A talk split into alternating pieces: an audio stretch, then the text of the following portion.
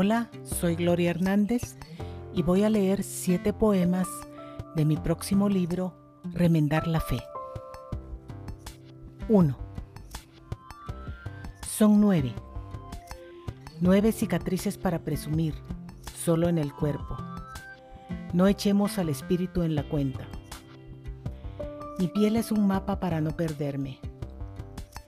Deslizo suaves mis dedos por los mismos extravíos y regresan puntuales los momentos, las heridas, el llanto, el miedo, las puntadas. Esos silvanes que me volvieron a remendar la fe. 2. La enésima teoría. Apuntalo nociones de mí misma durante el día y me río de ellas en las noches por lo bajo sentada a la mesa de la cocina junto al monstruo, endulzo mi café y lo observo. Ese dolor inmenso alimentarse de mi espíritu. Hártate, le digo, de la deslealtad de la vida. Ella consideró que yo merecía tenerte como amigo. Sáciate, es lo humano, mientras yo saco la olla de la hornilla. Silba tu cantinela desgastada junto a esos necios grillos. Mañana, con el alba, romperé el ayuno y el silencio e iniciaré puntual la enésima teoría. 3. Así se siente. Regresan por las noches los recuerdos, imágenes dulces de la remota infancia, clásicas lecturas para niños que no son porque no pueden, porque no sospechan animales sorprendidos en feroces trampas, en los hierros dentados de impasibles fauces, se escapan a la vida mordiéndose feroces una parte de sí mismos hasta liberar su cuerpo. Le dicen adiós a su manita, le lloran hasta luego a su patita.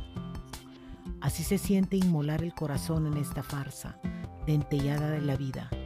Así se siente sacrificar las ilusiones y los sueños en los oscuros laberintos del destino. 4. Esta es la historia de cuando el suspiro era suspiro y el beso beso, y el agua agua, y la risa risa, y la ilusión eso, y nada más.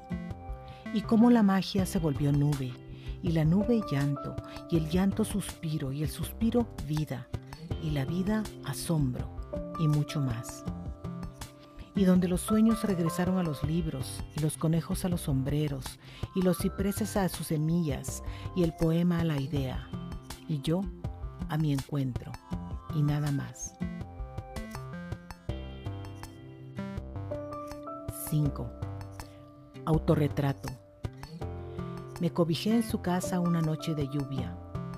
El piso de barro me infundió el calor de su hogar y la serenidad regresó tibia en una taza de café.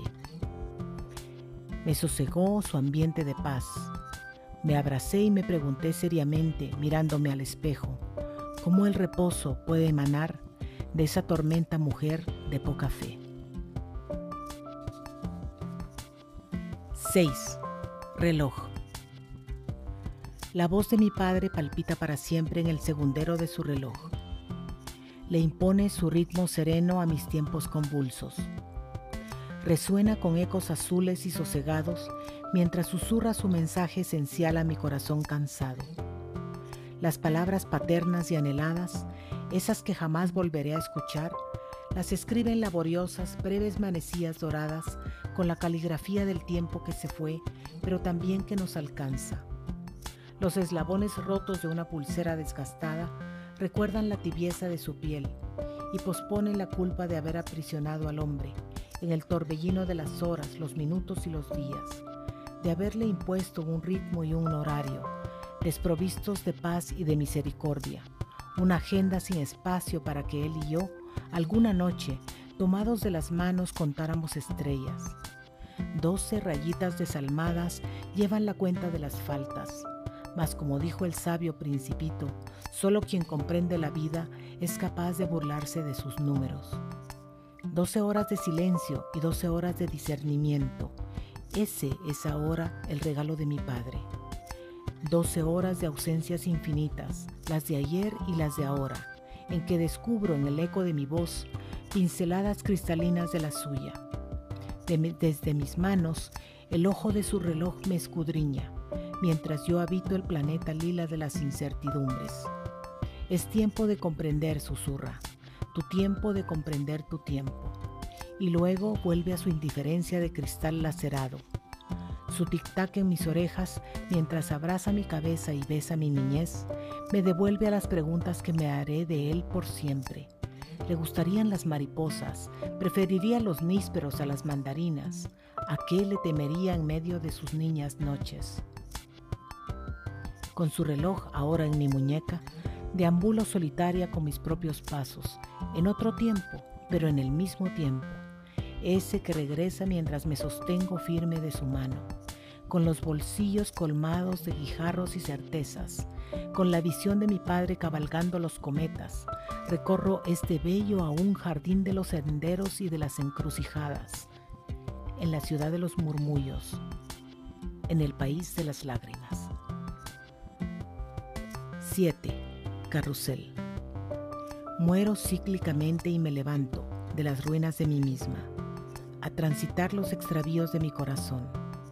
Los cataclismos se suceden, se superan a sí mismos, replantean la vida y me llevan de vuelta a los primeros pasos, a la humildad del tropiezo, a la conciencia de la imperfección.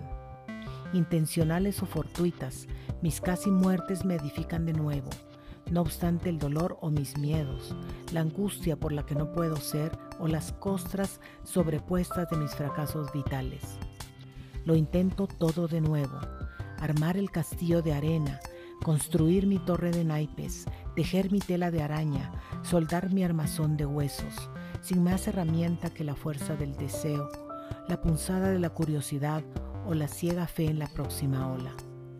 A pesar del viento y de la pérdida, el sentimiento, el peso muerto, las ilusiones abortadas, mi cuerpo remendado, mi casa, mi padre, mi novela, mis abuelos, los hombres de mi vida, amores todos, que no volverán, que ya solo viven en mí más allá de los sueños.